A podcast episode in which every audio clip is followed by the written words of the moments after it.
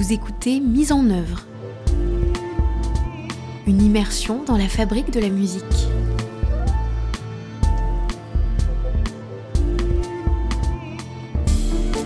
Aujourd'hui, la Fondation des Treilles nous ouvre les portes de son Académie de la Voix.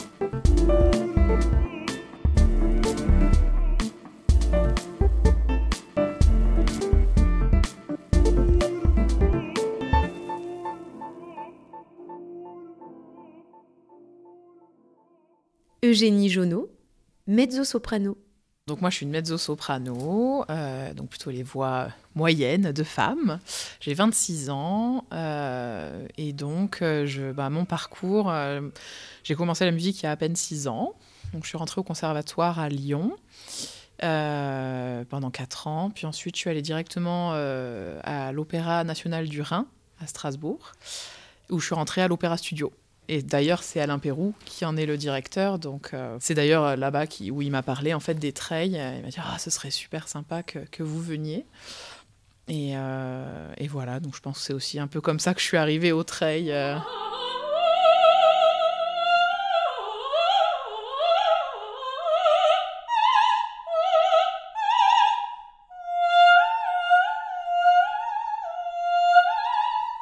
Dans, le répertoire que j'ai eu. Donc il y avait Eboli, euh, qui est dans Don Carlo euh, de Verdi. Et, ça, c'est un rôle que que j'ai énormément fantasmé en étant jeune et, et maintenant j'arrive de mieux en mieux à le chanter et du coup j'étais très contente de pouvoir approfondir justement euh, le travail dessus. En l'occurrence c'était beaucoup de travail d'interprétation là mais Ouais, c'est ça en fait qui, est super ici, c'est ce, travail en plus. C'est ce petit truc en plus qui va faire que ça va devenir intéressant pour les personnes bon, bah, qui vont nous recruter, mais pour le public aussi évidemment.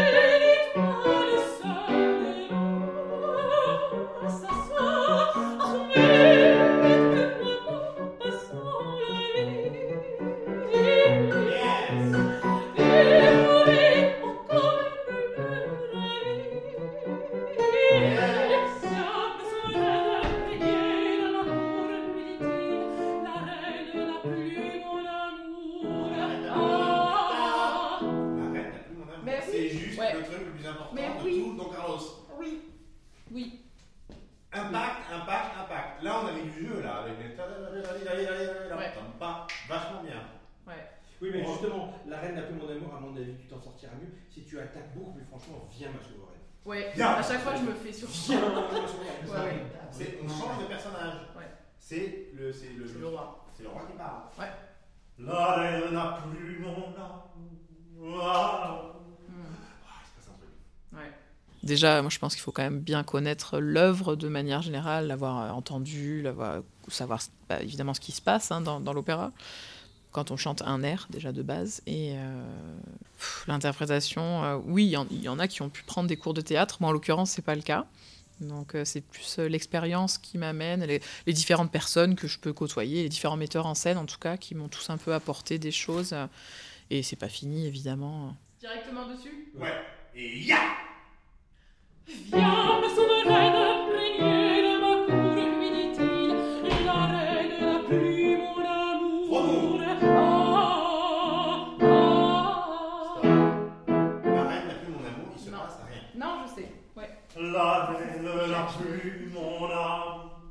Et ensuite, on ouais, rejoue. en fait. Ah, ouais. Et on refait du flamenco. Ouais. La mesure d'après.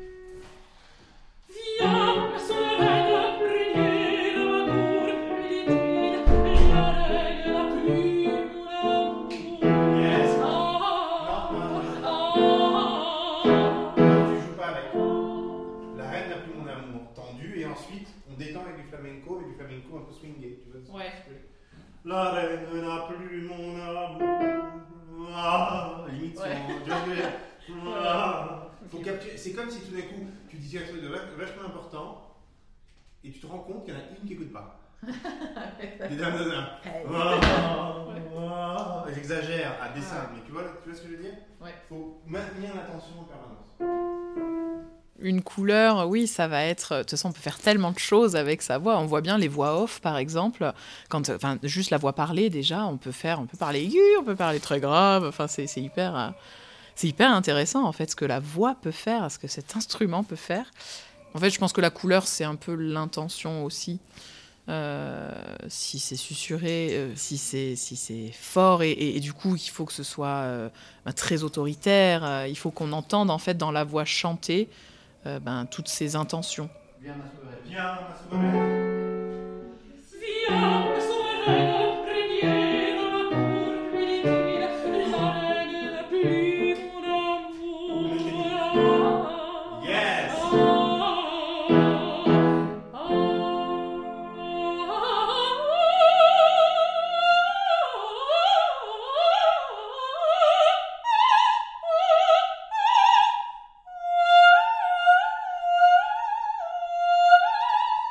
Les contrastes en fait euh, entre plusieurs phrases, euh, en fait tout de suite ça devient vachement plus intéressant quoi.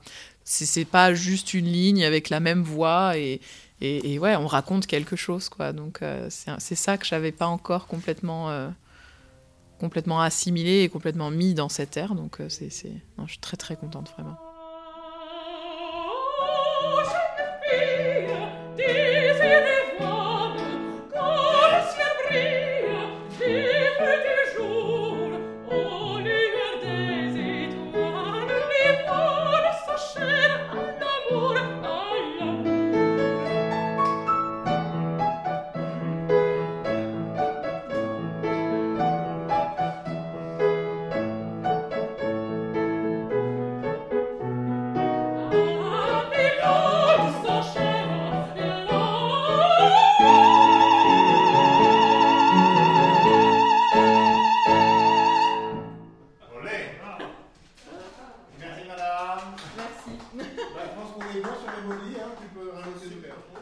Le duo, c'est une découverte, je pense pour lui euh, et pour moi.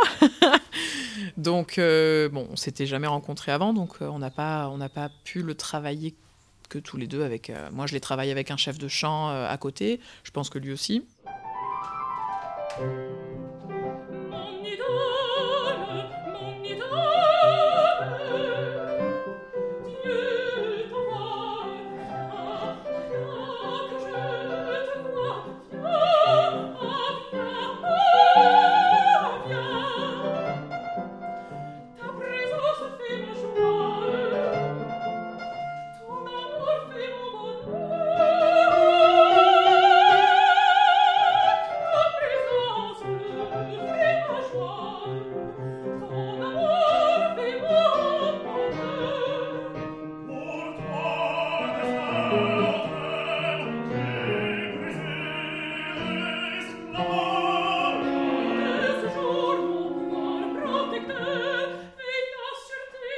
Voilà, c'est un rôle qui, évidemment n'est pas pour tout de suite parce qu'il est très large, parce qu'il demande, je pense aussi une maturité vocale euh, qui est pas encore là. Bah, voilà, j'ai que 26 ans, donc il y a tellement de choses à faire, tellement de rôles à voir, donc euh, donc on y va doucement. ouais.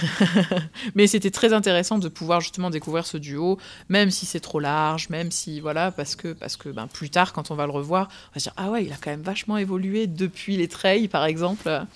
Donc voilà, c'est c'est ça qui est intéressant. Des concerts exceptionnels, des archives inédites, des podcasts originaux. Vous écoutez Des concerts.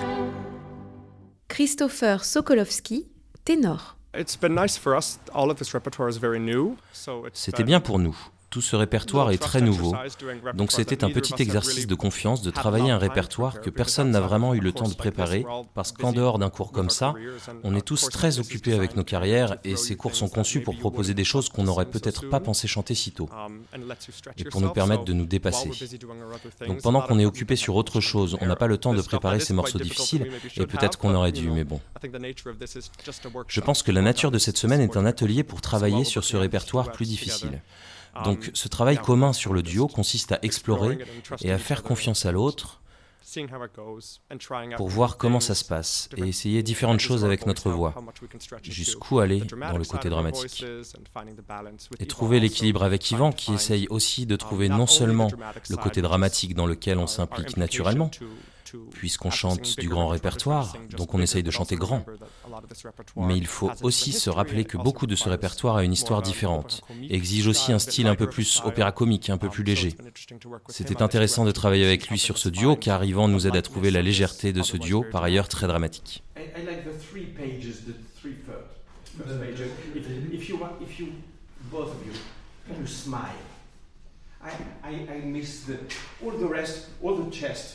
Light come later.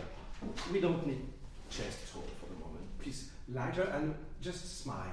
Mm-hmm. Okay, we, can, we can hear perfectly if, if, if you smile or if you don't. So in the beginning, please do it really like a little bit more opera comique. Okay. And we go to opera more and more.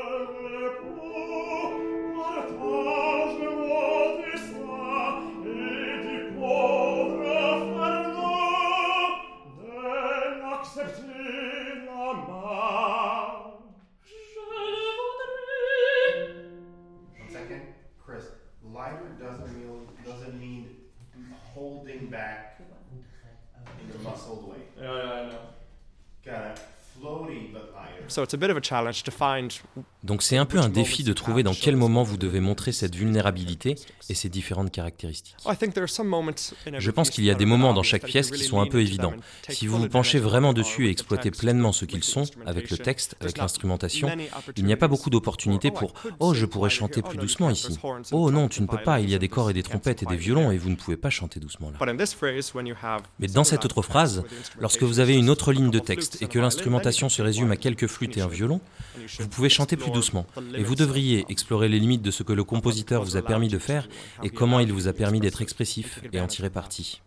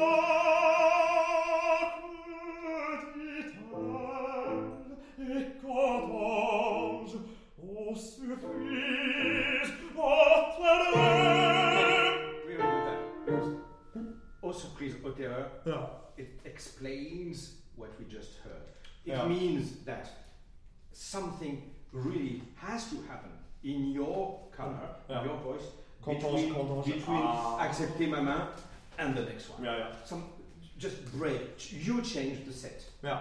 So, or the lighting, at least. Okay. Uh, so yes, first it's, it's blue, and now suddenly yeah, it's grey. Yeah. yeah and yeah. you you you make it. Yeah. Good. That's right.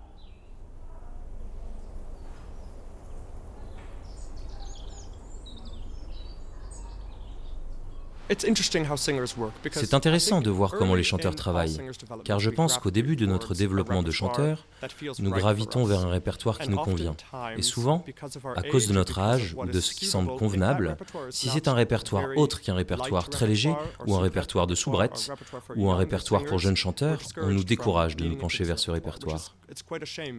C'est dommage, parce qu'on passe 5 ou 10 ans à chanter un répertoire qui n'est pas vraiment pour nous, à cause de ça, et quand on a le courage de dire non, ce n'est pas mon répertoire, je devrais chanter autre chose, on doit limiter les dégâts et repenser les choses techniquement, parce qu'on s'est trompé de direction pendant une décennie.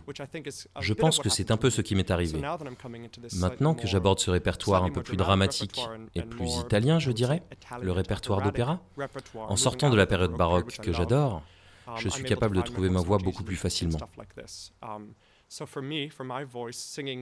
Donc pour moi, pour ma voix, chanter ce répertoire plus bel canto, ce répertoire d'opéra plus traditionnel, me permet d'utiliser ma voix à son plein potentiel, d'une manière que j'ai peut-être négligée ces dernières années, en essayant de faire fonctionner ma voix dans Mozart et Handel, que je peux chanter et que j'aime chanter, mais qui ne vous donne pas toute l'étendue de ce que vous pouvez faire en tant que chanteur.